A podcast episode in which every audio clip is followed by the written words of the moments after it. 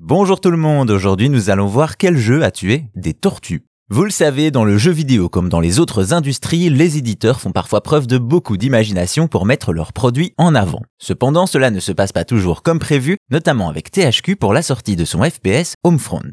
Sorti en 2011 sur console et PC, c'est un jeu de tir dans une ambiance militaire et un futur alternatif. En effet, l'histoire se passe en 2012 et la Corée du Nord a conquis le Sud, mais aussi le Japon et commence même à envahir les États-Unis tout un programme.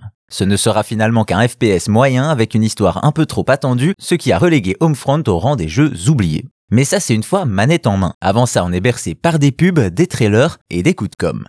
Ainsi, lors de la Developers Conference en mars 2011, THQ prévoit un happening pour la promo de son jeu. Et quel happening Pour se faire remarquer, ils ont lâché près de 10 000 ballons gonflables rouges dans la ville de San Francisco. L'idée est de faire un rappel au jeu en simulant une méthode utilisée par la Corée du Sud pour envoyer des messages au nord. D'ailleurs, ces ballons sont accompagnés d'une publicité pour précommander le jeu. Alors oui, pourquoi pas, mais il y a un problème, les ballons vont devoir atterrir. Petit instant géographie, San Francisco c'est sur la côte ouest américaine, à gauche c'est donc l'océan, à droite la baie de San Francisco et un peu plus haut celle de San Pablo, bref, la ville est entièrement encerclée de points d'eau. Vous l'aurez compris, très vite des ballons rouges sont venus parsemer la surface un peu partout, résultat THQ se met beaucoup de monde à dos, l'administration de la ville, les habitants et bien sûr les associations de protection de l'environnement. THQ va se défendre en attestant que les ballons sont biodégradables, mais plus tard on retrouvera ces mêmes ballons dans la bouche de tortues mortes échouées sur la plage. Face aux critiques et les conséquences pour l'environnement, THQ fait donc appel à des sociétés spécialisées pour le nettoyage de la baie et écope de 7000 dollars d'amende par le Conseil de contrôle de la qualité de l'eau.